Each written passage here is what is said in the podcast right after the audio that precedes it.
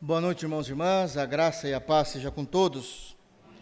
Graças a Deus porque estamos reunidos em Cristo. E quero convidá-los a abrirem a Bíblia no livro de Neemias, capítulo 1.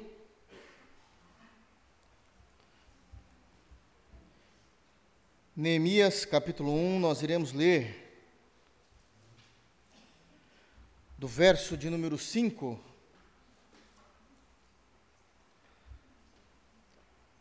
até o versículo de número 11. Neemias, capítulo 1, versos de número 5 a 11.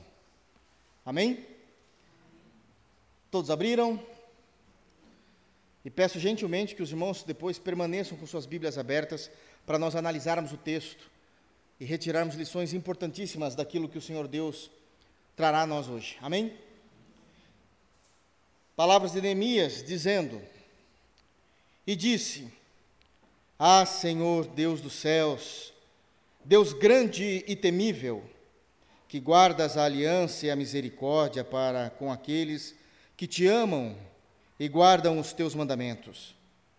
Estejam, pois, atentos os teus ouvidos e os teus olhos abertos para acudires à oração do teu servo, que hoje faço a tua presença, dia e noite, pelos filhos de Israel, teus servos. E faço confissão pelos pecados dos filhos de Israel, os quais temos cometido contra ti, pois eu e a casa de meu pai temos pecado. Temos procedido de todo corruptamente contra ti. Não temos guardado os mandamentos, nem os estatutos, nem os juízos que ordenastes a Moisés, teu servo. Lembra-te da palavra que ordenastes a Moisés, teu servo, dizendo: Se transgredirdes, eu vos espalharei por entre os povos. Mas, se vos converterdes a mim e guardardes os meus mandamentos e os cumprires, então, ainda que os vossos rejeitados estejam pelas extremidades do céu, de lá os ajuntarei e os trarei para o lugar que tenho escolhido para ali fazer habitar o meu nome. Estes ainda são teus servos, e o teu povo, que resgataste com o teu grande poder e com tua mão poderosa. Ah, Senhor, estejam, pois, atentos os teus ouvidos à oração do teu servo e a dos teus servos que se agradam de temer o teu nome. Concede que seja bem-sucedido hoje o teu servo e dá-lhe mercê perante este homem. Neste tempo eu era copeiro do rei. Amém. Vamos fechar os olhos, vamos orar? Graças te damos, Senhor, por tua santa palavra. Obrigado pela tua verdade que chegou até nós. Obrigado, Senhor, porque temos nos alegrado em ti. Fala conosco, Senhor. Sabemos que a tua palavra lida é o teu coração exposto. Assim como também o Senhor fala aos nossos corações pela tua palavra, por meio da ação do teu Espírito Santo. Age, Senhor, no meio da tua igreja, age no meio do teu povo, age naqueles que estão ouvindo esse sermão, no santo nome de Jesus. Faz, Senhor, refletirmos a respeito da nossa fé, da nossa servidão a Cristo, a respeito do nosso serviço, do nosso dia a dia. Faça, Senhor, que sejamos contemplados em glória, para que possamos te exaltar, te adorar cada dia mais e mais. É no santo nome de Jesus que nós nos reunimos e oramos a Ti. Amém. Pois bem, amados irmãos, nós temos pregado esse livro importantíssimo que é o livro de Neemias e temos feito, com a graça de Deus, a exposição a respeito daquilo que se passou nesse período tão importante histórico que podemos entender desse livro e como podemos aplicar as verdades desse livro em nossa vida. Antes de qualquer coisa, eu só quero lembrar os irmãos que na semana passada, quando nós fizemos a exposição dos versos, basicamente dos versos 2 a 4, já tiramos pontos importantíssimos do que Neemias estava enfrentando, como ele percebia a importância do reino de Deus, a importância dos irmãos que ele tinha de fé e como ele foi construindo a sua história. Apenas também, a título de introdução, é preciso lembrar que o versículo de número 2 é o versículo-chave que vai dar toda a continuidade do livro. Se não houvesse o versículo 2, com certeza o livro de Neemias não existiria. É verdade que em decretos de Deus, tudo já estava encaminhado da forma como Deus necessitaria, mas quando nós olhamos para as ações humanas, o versículo de número 2 é um versículo fundamental para entendermos todo o livro. Todos estavam vivendo aquela situação nesse período histórico de estarem regressando da antiga Babilônia, agora o Império Medo-Persa tomava conta, e eles precisavam subir de volta para Jerusalém. Lembremos também que nós estamos falando da terceira caravana, a primeira com Zorobabel, a segunda com Esdras e a terceira com Neemias. E agora ele vai ter um encontro com seu irmão, possivelmente seu irmão biológico, Hanani, no versículo de número 2. E Hanani, chegando de Jerusalém, começa a contar como é que estava a situação do povo em Israel, na cidade de Deus, Jerusalém. Como é que estavam os acontecimentos, a progressão da obra, e parece que as coisas não estavam bem. As evidências são claras de que eles estavam sofrendo, porque existiam pessoas, principalmente iniciando com os samaritanos, que estavam impedindo que o povo de Deus conseguisse avançar e tinham falado, conversado com o imperador, com o rei, e com isso ele tinha barrado toda a reconstrução do templo e todo o serviço que os judeus queriam fazer para adorarem a Deus. É nesse consenso, é nesse cenário que acontece o livro de Neemias. Queria também lembrar com os irmãos o que é que nós falamos na semana passada. No versículo de número 2, a importância que o povo de Deus e a importância que o próprio reino de Deus tinha no coração tinha na vida de Neemias e como isso deve ser importante para nós.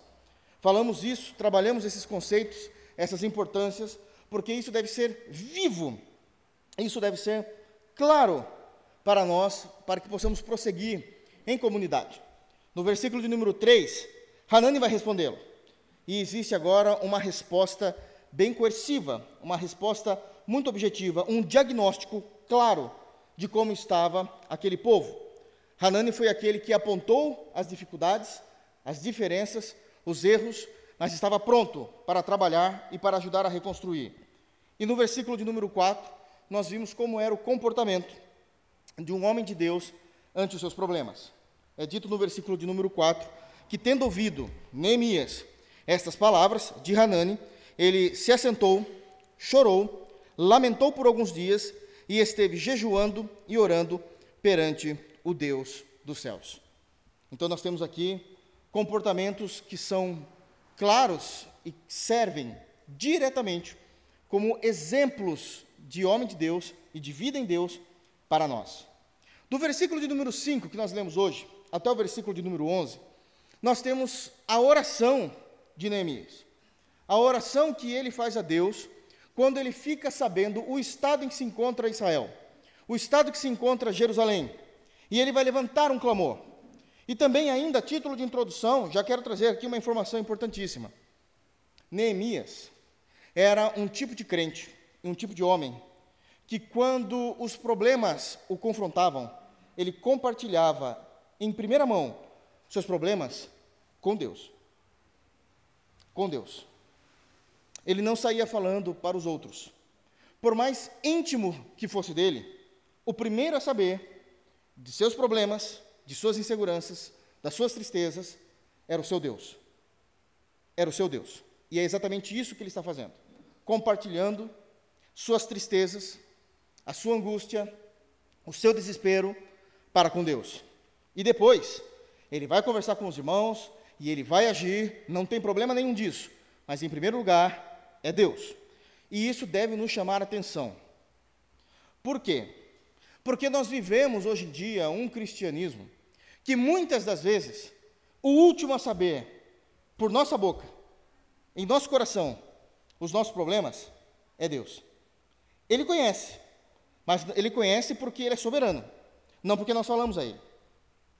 Nós recorremos a pessoas, a família, a mídias sociais, o que não é tão sábio assim. E por último, a gente vai falar com Deus. E isso não é cristianismo. Não é cristianismo. Deus se alegra. Deus se alegra em nos ouvir por meio de Cristo. E é exatamente isso que Neemias está nos ensinando. Amém? Então nós vamos analisar hoje, com a graça de Deus, essa oração tão preciosa que Neemias fez ao nosso Deus no seu momento de dificuldade, de tristeza, pelos seus irmãos e pelo reino. Amém? Queridos, queria ler com os irmãos novamente apenas o versículo de número 5. Olha como ele inicia a oração e prestem muito bem atenção a maneira como ele se dirige a Deus e ele fala a Deus.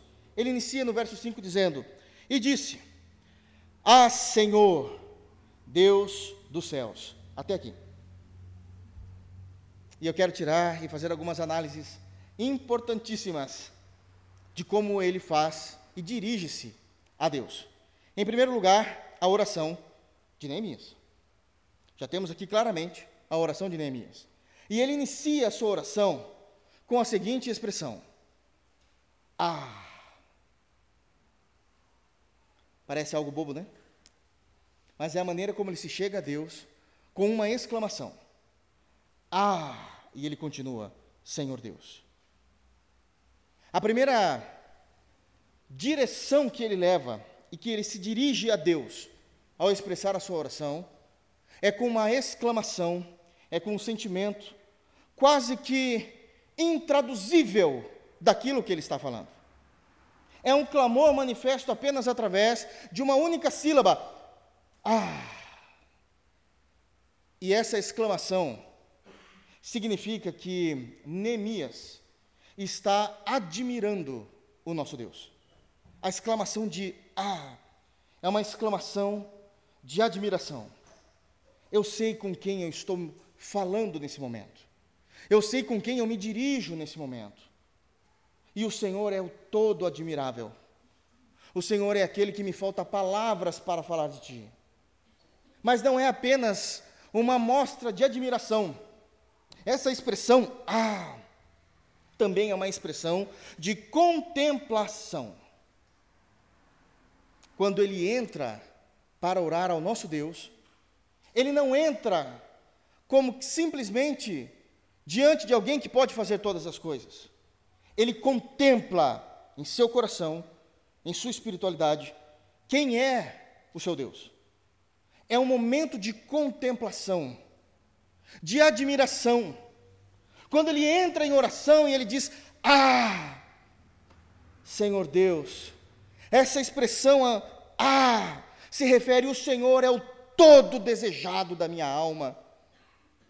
O Senhor é aquele que supre todas as minhas necessidades, que preenche todos os vácuos da minha existência.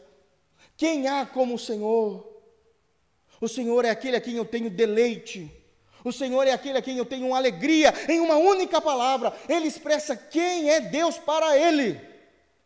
Todo, todo desejável, aquele a quem é objeto de sua contemplação objeto de seu desejo, objeto de sua admiração. E isso já começa a nos fazer a entender qual foi a última vez que você passou o tempo contemplando o seu Deus, admirando o seu Deus em oração, fazendo com que Deus fosse o todo desejado da sua alma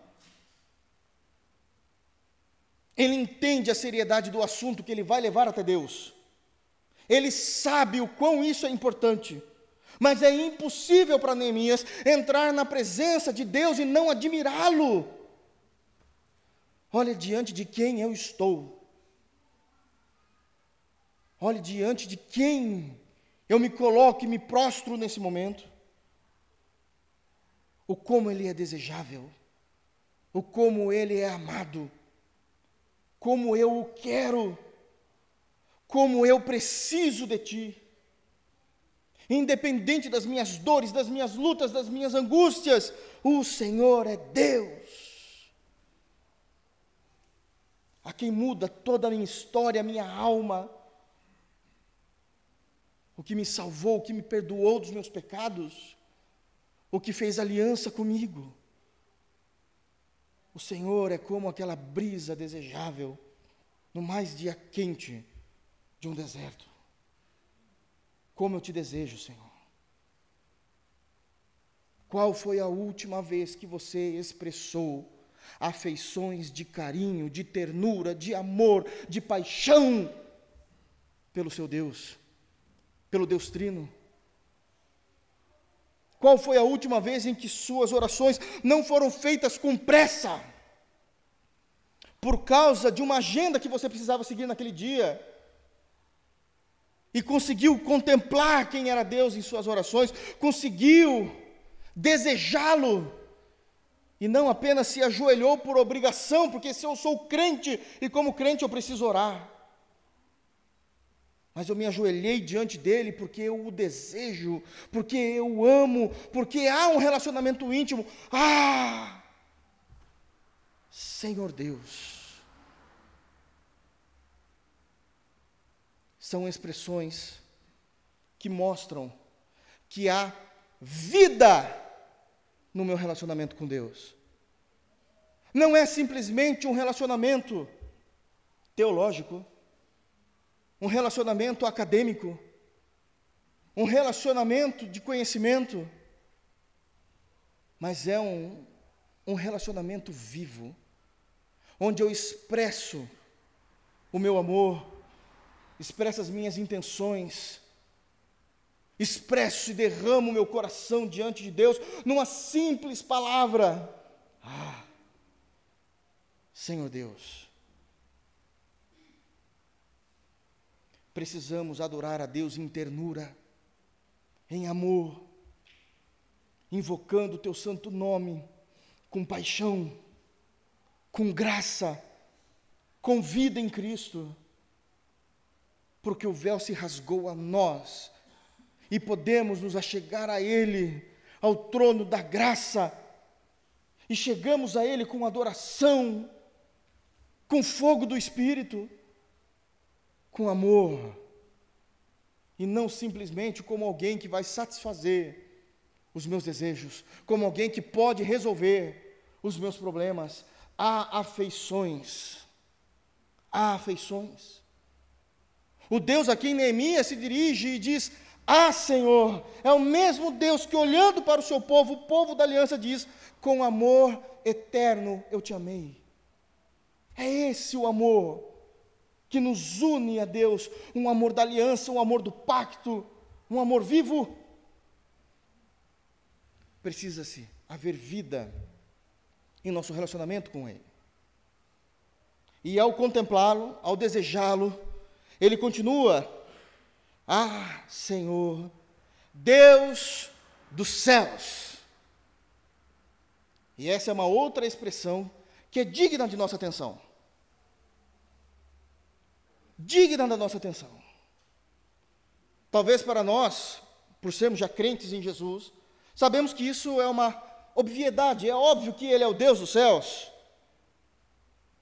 Mas isso também traduz o conceito da posição de Deus para o seu povo. A maneira como Neemias traz essa informação, ele está colocando Deus em sua devida posição. O Senhor é o Deus dos céus. E isso traz aqui informações importantíssimas, imutáveis para nós. Quando Neemias diz que o nosso Deus é o Deus dos céus, ele está colocando Deus em uma posição mais sublime e alta que possa existir. Não se esqueçam, todos os deuses criados, divindades criadas por mentes humanas, por influências demoníacas, Nunca uma mente humana conseguiu conceber um Deus tão grande como o nosso Deus. E na história, ao estudar as divindades, as religiões pagãs, os templos pagãos, todas as divindades, elas estão dentro de duas características, todas elas. A primeira característica é que elas são divindades regionais. São divindades regionais. Vamos começar com aquilo que é mais simples. Vá no interior do nosso país e pergunte: quem é o padroeiro da cidade? E eles vão responder: olha, o padroeiro dessa cidade é santo tal. Mas o padroeiro da cidade vizinha é 10 quilômetros de distância, a cidadezinha, já é outro. E da outra cidade? É outro. Assim também eram as divindades. Sempre foram divindades regionais. Quando falamos de Novo Testamento, primeiro século, quem são as divindades? A mitologia grega. E eles são regionais por quê? Porque a mitologia grega e os deuses gregos não se metem com os deuses nórdicos. E os deuses nórdicos não se metem com os deuses egípcios. Mas o nosso Deus, o nosso Deus é o Deus dos céus.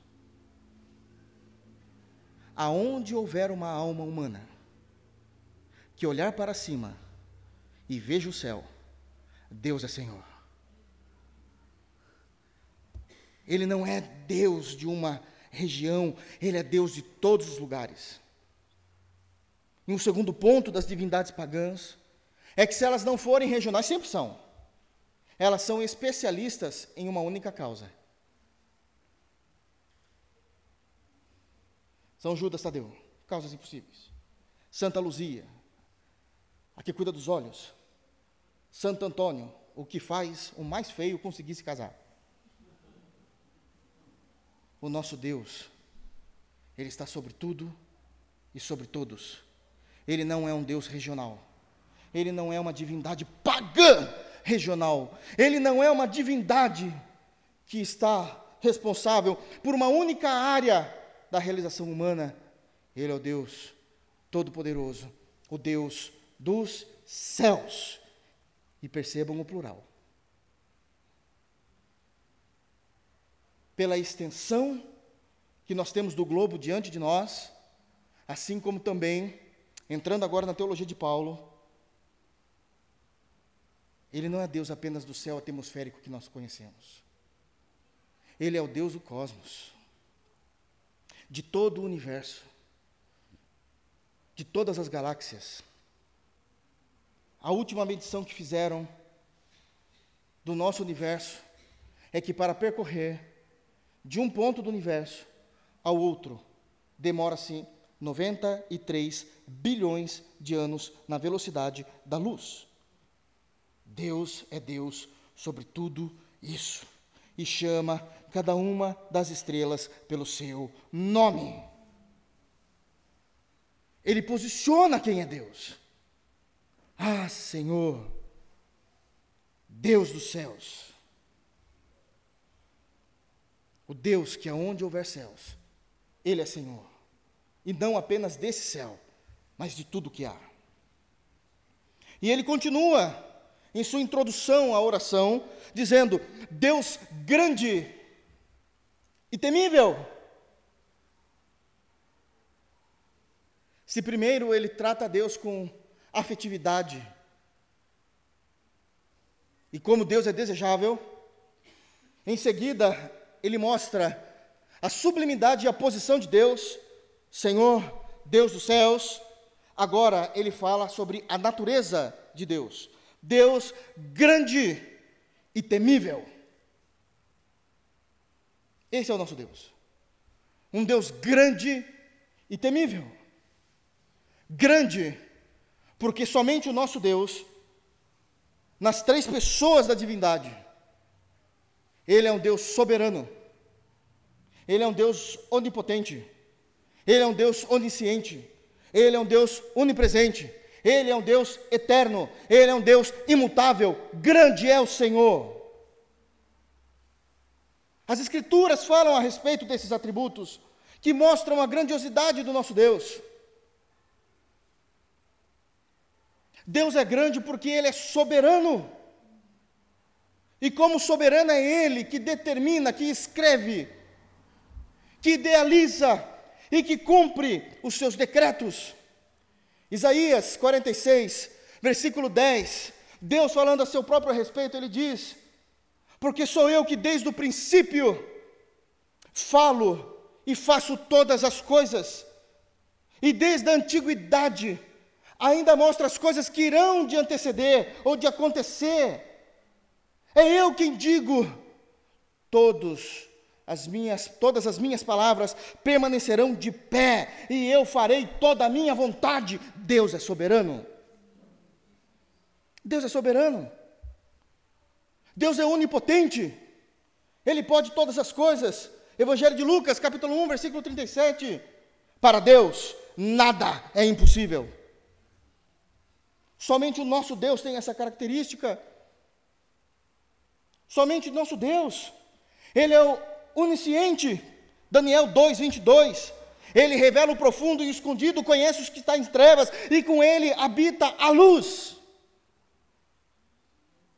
Ele é onipresente. Salmo 139, versículo 8: Se suba aos céus, lá estás. Se faço a minha cama no mais profundo abismo, lá estás também. Se tomo as asas da alvorada e vou até os confins dos mares, lá a tua mão ainda continua a me guiar, porque a tua destra me susterá. Deus é soberano. Deus é eterno. Não houve princípio, não haverá fim. E por que temível? Porque um Deus como esse faz com que todos aqueles que têm consciência dele temam em reverência diante de sua presença. Ele demonstra claramente a sua natureza em sua introdução de oração. Ele continua, ainda no verso 5 dessa oração, que guardas a aliança e a misericórdia para com aqueles que te amam e guardam os teus mandamentos. E agora ele enaltece a fidelidade de Deus. Deus é fiel. Deus é fiel. Porque ele guarda a sua aliança. Ele guarda o pacto. Ele guarda a sua palavra. Jeremias diz que Deus vela sobre a Sua palavra para fazê-la cumpri-la. A fidelidade de Deus nos assegura o caráter de Deus, a fidelidade de Deus nos assegura que a Sua palavra e a Sua vontade serão realizadas na história, na vida dos homens e na vida da tua igreja. Ele é o Deus da aliança porque ele não falha. Ele é fiel. Ele é fiel. Dada essa introdução, ele continua agora a sua oração, versículo de número 6. Estejam, pois, atentos os teus ouvidos e os teus olhos abertos, para acudires à oração do teu servo, que hoje faço a tua presença até aqui. Em segundo lugar, Neemias clama pela atenção de Deus. Ele está clamando pela atenção de Deus. Em oração, ele diz: Senhor, torne os seus olhos para mim, incline os seus ouvidos à minha oração. Eu necessito da tua atenção. Eu necessito que o Senhor ouça tudo que eu preciso falar. É de suma importância, Senhor, o que eu levarei aos teus ouvidos. Por favor, em graça, em bondade, ouve o meu clamor. E ele está falando da atenção que ele precisa de Deus. E agora o que é interessante é que ele não chama somente Deus e clama pela atenção, pedindo para que Deus o ouça. Ele pede para que Deus o olhe. Olha nesse momento para mim, Senhor. Nesse momento, me contemple. Veja como eu estou. Veja o meu estado. Veja a minha humilhação diante de Ti, porque Ele está prostrado diante de Deus em oração. Olhe para mim. Não porque o Senhor vai achar algo de bom em mim, mas olhe para mim, para que o Senhor me reconheça. E ele começa então a clamar e a chamar a atenção de Deus. Mas é difícil chamar a atenção de Deus quando nós não temos tempo para Deus. Quando as nossas orações são quase orações feitas, e aproveitando o momento, por inteligência artificial. Frias, calculadas, sem vida.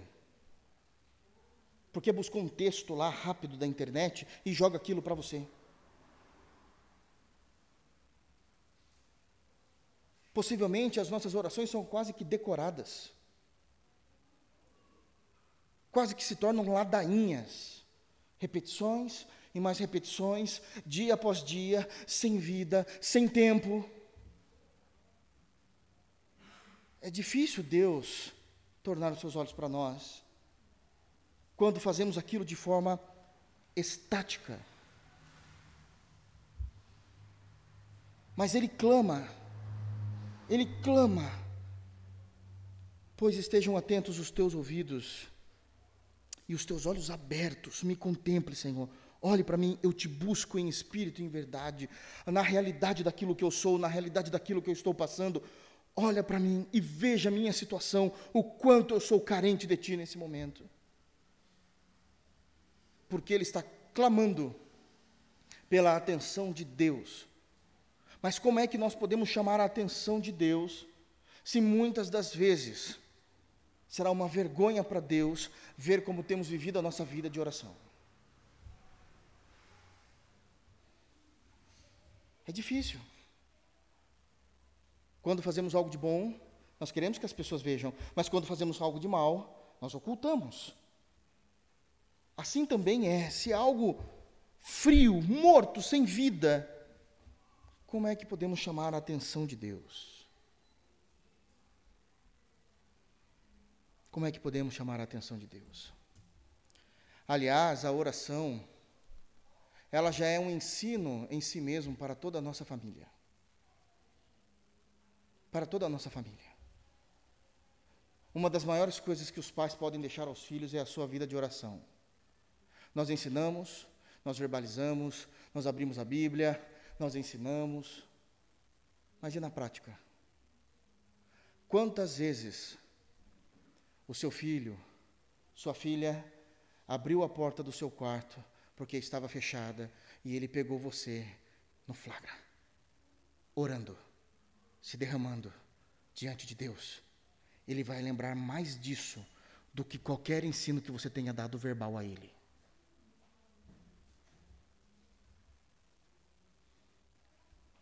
Quantas vezes ele viu que Jesus, de fato, era verdade na sua vida, e não só um compromisso de final de semana? Quantas vezes ele viu que nos momentos mais difíceis da família, o pai e a mãe estavam buscando a Deus em oração?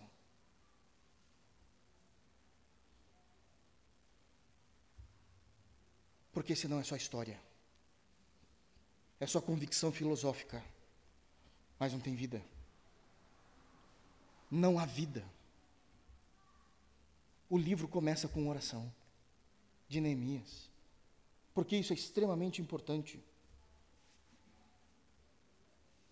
Chamado a atenção de Deus, ele continua a oração ainda no verso 6. Bom, a oração do teu servo, que hoje faço a tua presença, dia e noite, pelos filhos de Israel, teus servos, e faço confissão pelos pecados dos filhos de Israel, os quais temos cometido contra ti. Pois eu e a casa de meu pai temos pecado. Chamou a atenção de Deus? Chamou. Próximo passo: confissão de pecados. Ele sabe quem ele é. Ele sabe quem Deus é. E não há relação com Deus se houver pecado no meio. Então, um dos pontos áureos da, da sua oração é a confissão de pecados. E perceba como que ele vive a sua vida de oração. Dia e noite. Oração é constante. Oração é diária. Oração é, irmãos, biblicamente, é mais de uma vez por dia. O salmista, no Salmo 55, versículo 17, ele diz: De tarde, de manhã e ao meio-dia eu buscarei e o louvarei.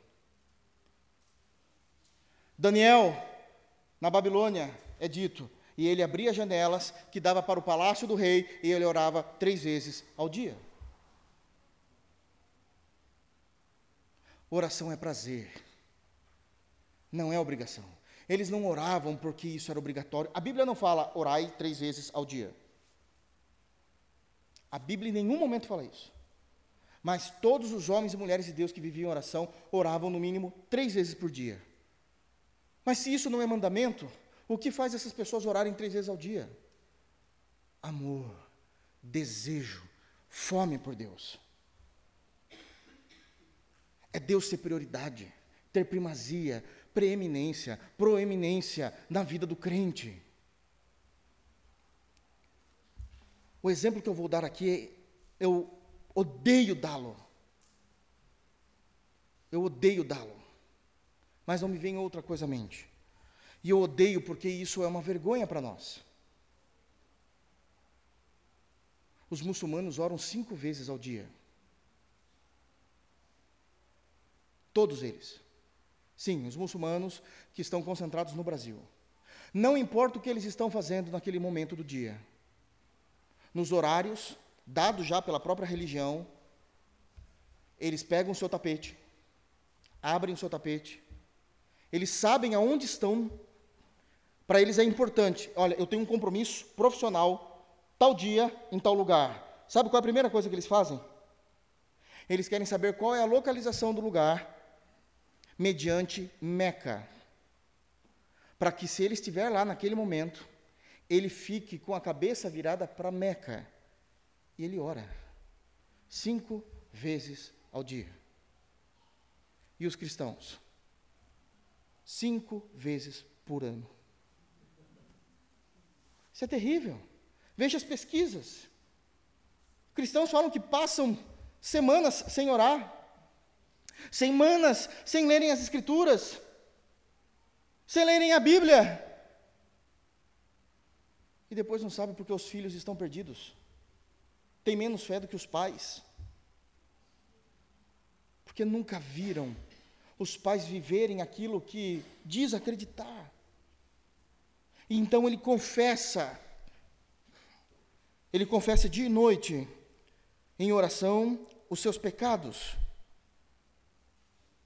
E aqui ele faz algo glorioso. Ao confessar os seus pecados, nós temos duas características da oração de Neemias aqui, que também é muito importante e que geralmente não se faz mais parte da vida cristã da igreja. Primeiramente, no versículo de número 7, ele fala que ele ora fazendo confissão pelos pecados dos filhos de Israel. Ele ora pedindo perdão pelos pecados do seu povo. Qual foi a última vez que em oração você orou pela nossa IBRPV? Eu posso dizer, eu oro. Perdoa os pecados da nossa igreja, Senhor. De cada irmão. Aviva a tua obra no coração deles. Diariamente. Faça com que eles te amem mais. Restaura a espiritualidade. Cura as doenças de alguns irmãos, há doenças espirituais ali naquele meio, que eu sei, há doenças emocionais, há doenças patológicas, físicas. Mas restaura, perdoa os nossos pecados, perdoa o pecado da IBRPV. Qual foi a última vez que você orou pelo pecado da igreja? Pedindo para que Deus tenha misericórdia.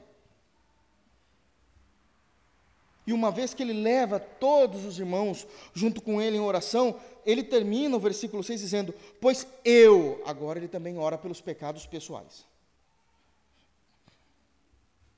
Eu e a casa de meu pai, judeus, o povo da aliança, temos pecado. Uma das coisas mais lindas que Neemias faz na sua oração é que ele não se coloca à parte do povo, ele não se coloca acima do povo, ele se assemelha ao povo. Eles pecam, eu peco, perdoa-nos, Senhor. Confissão de pecado. Mas ele continua, ele sabe que esse assunto é seríssimo. E no versículo 7 ele diz: Temos procedido de todo corruptamente contra ti. não temos guardado os mandamentos, nem os estatutos, nem os juízos que ordenastes a Moisés, teu servo. Ele inicia fazendo confissão de pecados no versículo 6, de forma geral, generalizada, mas no versículo 7, ele pede perdão de pecados específicos. Porque todo crente sabe aonde está pecando, sabe aonde erra, sabe as suas falhas. E ele começa agora a pedir perdão por os pecados específicos. Primeiro, nós temos procedido de todo corruptamente contra ti. E aqui eu quero falar um pouquinho com os irmãos. O que é proceder corruptamente diante de Deus? E isso daqui é seríssimo. Neemias está dizendo: Nós sabemos quem é o Senhor, nós conhecemos a lei de Moisés, sabemos da aliança, sabemos como precisamos fazer, viver, nos conduzir, nos comportar diariamente, mas viramos o rosto para Ti, para viver de acordo com o nosso próprio padrão e modelo de vida. Isso é agir corruptamente diante de Deus.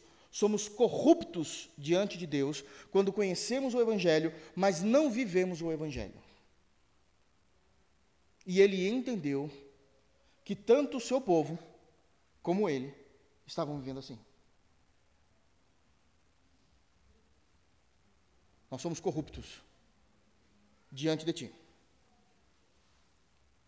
Nos perdoa desse pecado, Senhor, desse maldito pecado. Ele continua a sua confissão específica.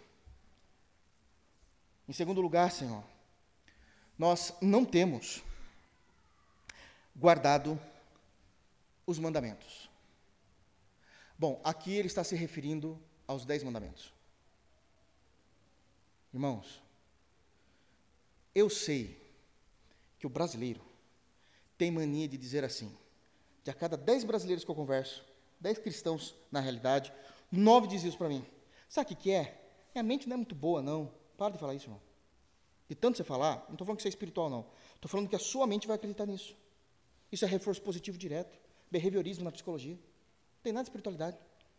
Estou falando de comportamento. Estou provando para você qual a linha da psicologia defende isso. Eu estudei isso. Eu não comia merenda na faculdade, acredite. Tomava bastante H2O. Mas não comia merenda. E você começa a trazer um reforço positivo direto o tempo todo. Por que eu estou dizendo isso? Vocês precisam saber quais são os dez mandamentos. De cor. Como é que a gente diz que adora Deus e não conhece os mandamentos principais de Deus? Como é que vocês não conhecem os doze apóstolos? Como é que vocês não sabem aonde está a ordem dos livros da Bíblia? Me perdoem em Cristo, mas eu preciso ser sincero com vocês. Isso é relaxo. Isso é relaxo.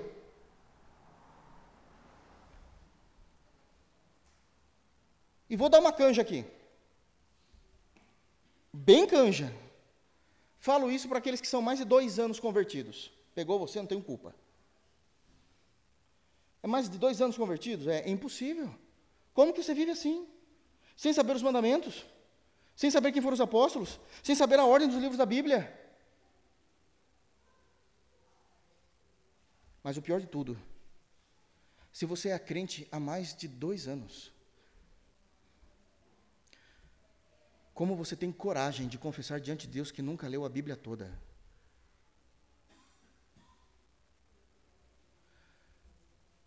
Revejam o lugar que Deus tem na vida de vocês. Deus não é nada para vocês. Como pode vocês nunca terem lido a Bíblia toda? Mas, pastor, eu não entendo, não dá nem para questionar nisso que na segunda-feira nós nos reunimos para ler a Bíblia. Já estamos quase terminando o Novo Testamento. Não dá nem para vocês falarem mais que vocês não conseguem. O que mais vocês querem? Que o próprio Jesus desça e fique lendo para vocês como uma criança de seis anos? Isso é extremamente sério. Isso é relaxo.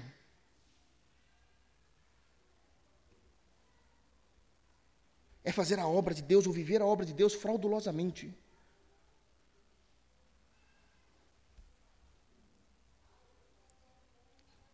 Nós não podemos viver corruptamente diante de Deus. Nós não podemos viver de tal forma que não guardemos os seus mandamentos, os dez mandamentos. Ele continua, nem os estatutos, ou seja, todas as leis de Deus, todas as leis de Deus, já falei isso aqui, repito, todas as doutrinas das Escrituras Sagradas, quer do Antigo, quer do Novo Testamento, todas elas procedem dos dez mandamentos. Ela é a coluna dorsal ela é a coluna dorsal. Toda doutrina que há na Bíblia, ela está, de alguma forma, ligada a um dos mandamentos de Deus, desses dez principais. Todos. Tanto do Antigo como do Novo Testamento. O primeiro sermão de Jesus está totalmente ligado aos dez mandamentos. O sermão do monte. Ele diz: Ouvistes o que foi dito aos, pelos antigos, não adulterarás. Eu, porém, vos digo, aonde que ele está se baseando para falar? Dez mandamentos. Quando ele fala de não roubar, aonde ele está se baseando isso? Dez mandamentos. Dez mandamentos foi dado aonde? No Monte Sinai, onde Jesus pregou seu primeiro mandamento, seu, seu primeiro sermão, em um monte. Toda a estrutura é a mesma. Mas se a gente não tem intimidade com as Escrituras, a gente não percebe nada disso.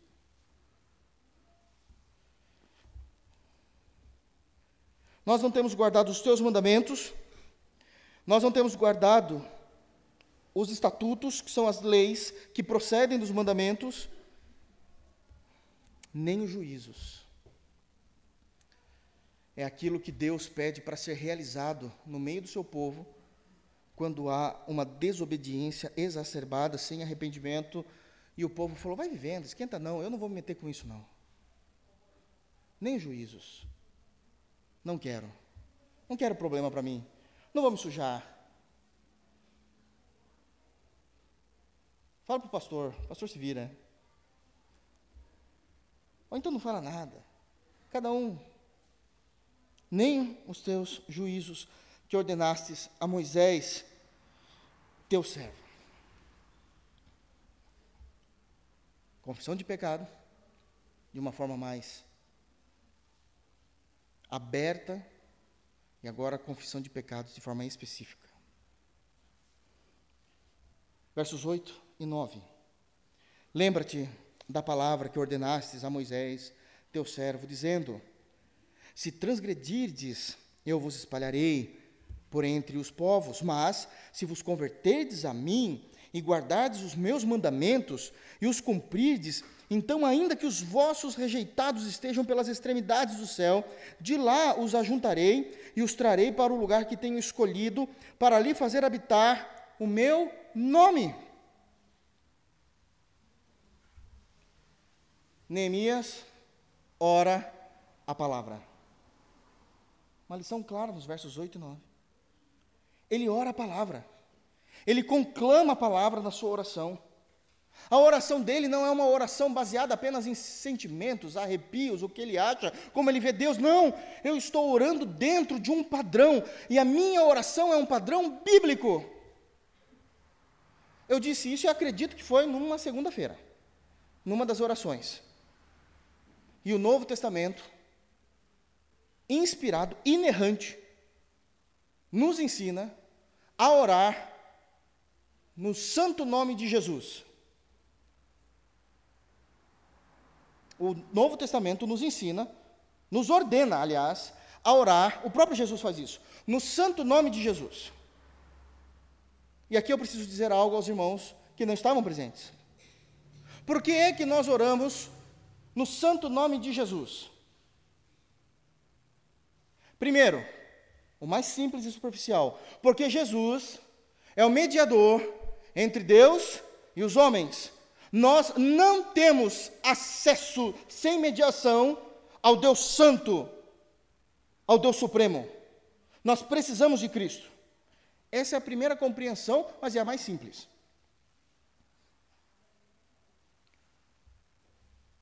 Mas por que ainda precisamos orar no nome de Jesus? E agora vem uma compreensão mais teológica. Está todo mundo sentado? Espero falar e pregar. Depois vocês me criticam.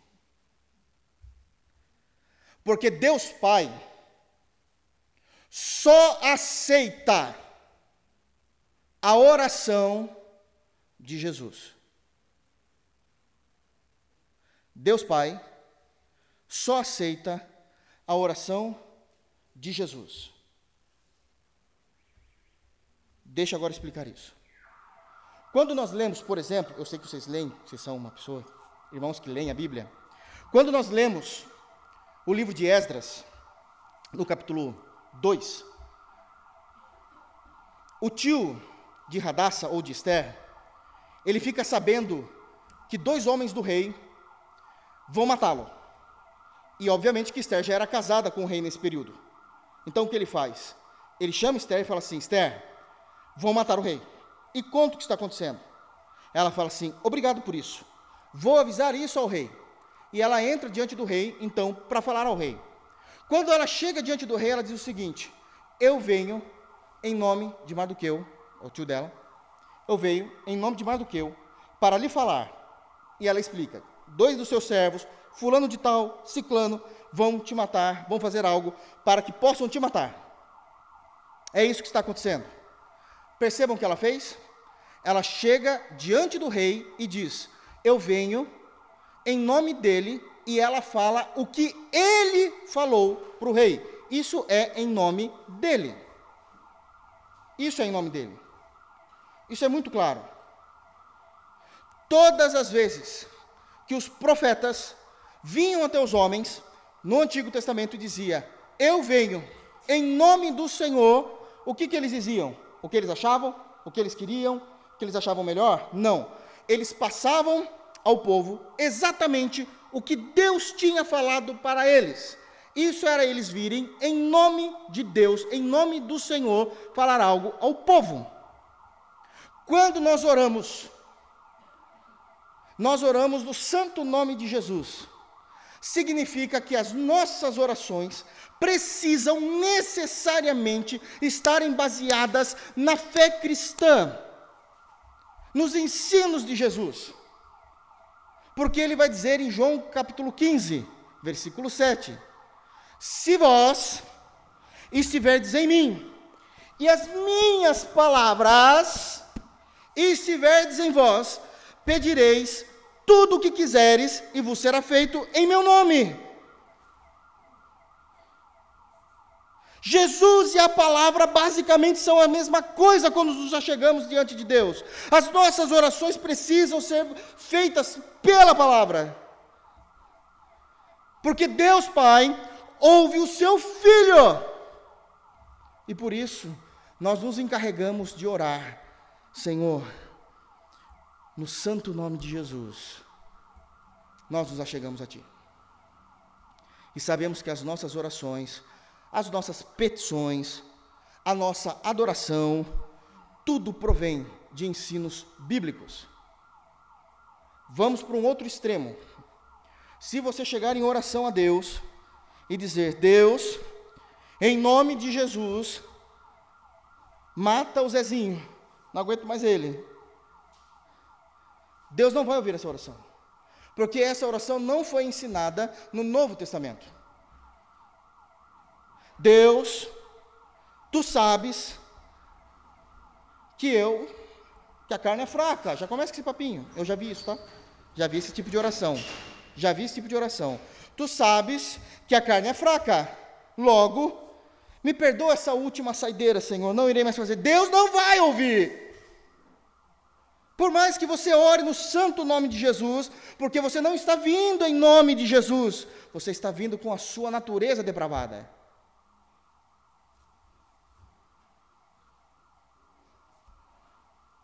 Ele diz no verso 8, olhe como ele lê, ele ora a palavra. Lembra-te da palavra que ordenaste. Ele está trazendo conteúdo em sua oração. Porque Neemias ora a palavra. Mas um ponto de destaque que eu quero dizer e falar aos irmãos, quando ele ora no destaque e trazendo a palavra, é que ele ora de forma justa a palavra. Ele ora de forma justa. Ele ora de forma a trazer e a esperar que os princípios da palavra de Deus estão sendo esperados pelo povo para se cumprirem. Olha como ele inicia no verso 8: Lembra-te. Lembra-te. Eu vou falar da palavra, Senhor, eu oro a palavra, mas lembra-te então daquilo que o Senhor falou, porque ele sabe que Deus tem uma memória infalível. E quando ele diz, lembra-te, ele está dizendo, cumpre em nós então, faça-se cumprir aquilo que o Senhor falou, lembra-te daquilo. Mas ainda sendo extremamente justo, e um terceiro destaque nessa oração, em como ele traz a palavra, sendo extremamente justo, Neemias não espera apenas as benesses, as bênçãos e os bens da parte de Deus. Porque Ele é justo em interpretar a palavra e orar a palavra. Ele diz: Eu, eu sei o que teu servo Moisés disse no, na metade do verso 8: Se transgredirdes, eu vos espalharei por entre os povos. Eu sei, Senhor, que o nosso pecado pode fazer com que o Senhor venha com punição sobre nós. Mas lembra-te disso também, porque o Senhor é justo. Que oração, hein? Lembra-te disso também. Nós estamos prontos, se precisarmos passar por correção, nós estamos aqui. Eu sei que vai doer, mas a gente sabe que a tua palavra fala. A gente não está vindo aqui se colocar como bonzinhos diante de ti. Ele é muito justo, sabendo que ele não deve esperar somente as benesses quando eles transgridem, mas ele também sabe de outra coisa. Quando ele ora a palavra, ele fala assim: Mas eu também sei que se houver arrependimento, o Senhor é um Deus de misericórdia, de novos recomeços, de nova história e de restauração. Versículo de número 9: Mas se vos converterdes a mim, e guardardes os meus mandamentos e os cumprirdes, então, ainda que os vossos rejeitados estejam pelas extremidades do céu, de lá os ajuntarei e os trarei para o lugar que tenho escolhido, para ali fazer habitar o meu nome. Eu sei, Deus, que o Senhor é justo, mas eu também sei da tua imensa misericórdia. E eu clamo por ela também. Versículo de número 10. Estes ainda são teus servos e o teu povo, que resgataste com teu grande poder e com tua mão poderosa. Uma lição importantíssima nós temos no versículo de número 10. Neemias reconhece, sabe que os nossos pecados não anulam a aliança. Nós temos vivido de forma corrupta, não estamos olhando para os mandamentos, desconsideramos os estatutos, não temos praticado juízos, mas ainda assim o povo de Israel é teu servo. Não pelo que eles fazem, mas pela aliança que o Senhor fez, pelo pacto que o Senhor fez eles ainda são teus servos. E o teu povo, que resgataste com teu grande poder e com tua mão poderosa. Os nossos pecados não anulam a aliança de Deus, porque Deus é fiel com sua aliança. Em 2 de Timóteo, capítulo 2, versículo 13, diz: Que ainda que nós sejamos infiel, ele permanece fiel, porque de maneira nenhuma pode negar-se a si mesmo. Deus é o Deus de pactos, da aliança e que nos mantém. E que nos mantém. Ele sabe como orar. ele expressa a palavra. A Bíblia sai da sua boca em forma de oração. As convicções teológicas saem de sua boca em forma de oração. Porque Deus é um Deus fiel. Por último, verso 11. Olha o que ele diz. Ah, Senhor, e ele termina da mesma forma como ele começou. Estejam, pois, atentos os teus ouvidos à oração do teu servo e à dos teus servos, que se agradam de temer o teu nome. Mas ele muda agora. Concede-me que seja bem-sucedido hoje o teu servo, e dá-lhe mercê perante este homem. Nesse tempo eu era o copeiro do rei. Em último lugar, oração mais ação. Até aqui, ele orou, adorou, se arrependeu, confessou pecados, orou a palavra de forma justa, entendendo, pedindo a Deus, mas por último ele diz: Eu sei aonde eu preciso agir. Se comigo. Eu estou orando, mas eu sei que a minha parte que compete a mim, na responsabilidade humana, sou eu que preciso fazer. Concede-me que seja bem sucedido hoje o que o teu servo dá-lhe mercê perante esse homem. Eu vou falar com o rei. Eu preciso bater um papo com ele. Somente o Senhor pode mudar o coração dele.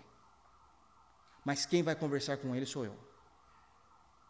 Para que ele possa me libertar, para que eu possa voltar e ajudar. E isso era o que estava na mente de Neemias. Vai acontecer diferente, de forma mais gloriosa ainda. Mas isso fica para a semana que vem. Mas ele vai pedir exatamente isso eu já entendi, eu confessei, eu pequei, e agora? Agora eu mudo, agora eu ajo, agora eu tomo o controle da minha vida debaixo da Sua graça. As coisas vão mudar por aqui, Senhor. E eu vou fazer algo que eu preciso da Tua bênção. Permita que eu tenha sucesso naquilo que eu irei fazer. Muda o coração desse homem. Estou indo para lá. Amém. E assim ele se levanta, sabendo qual o caminho que ele deve seguir, sabendo onde ele precisa mudar e sabendo como agir.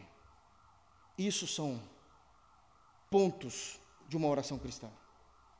Existe momento de contemplação, de adoração, de desejo, confissão de pecados, colocamos Deus na sua devida posição, falamos da sua natureza, falamos da sua fidelidade, confessamos os pecados de forma agora explícita, oramos a palavra, sabemos ser justos com a palavra, esperamos o bem de Deus, mas também esperamos a correção de Deus, mas sabemos aonde precisamos mudar e falamos: Senhor, se conosco, para que se levante esses joelhos diante de Ti, como um novo homem e uma nova mulher. Que Deus nos conduza nisso, no santo nome de Jesus. Que Deus nos abençoe em Cristo Jesus. Amém. Vamos ficar de pé? Vamos orar?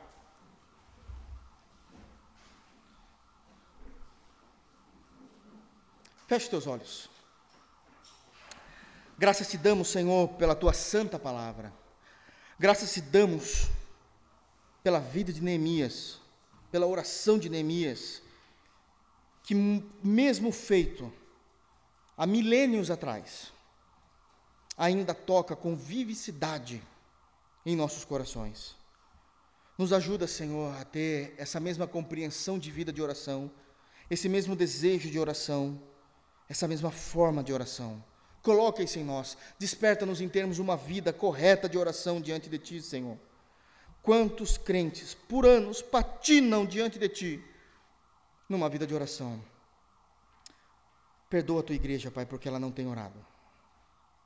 Perdoa a tua igreja porque muitas das vezes vê a oração como um, uma obrigação, um peso, um momento em que tira um tempo útil para se fazer outra coisa. Deus tenha misericórdia de corações e de pessoas assim.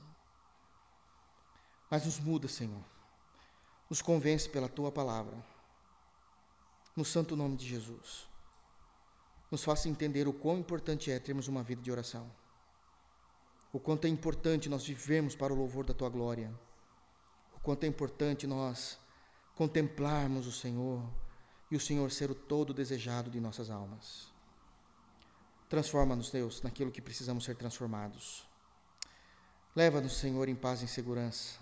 Guarda-nos, dê uma noite de refrigério, de descanso, e que amanhã possamos nos levantar e viver também para o louvor da tua glória.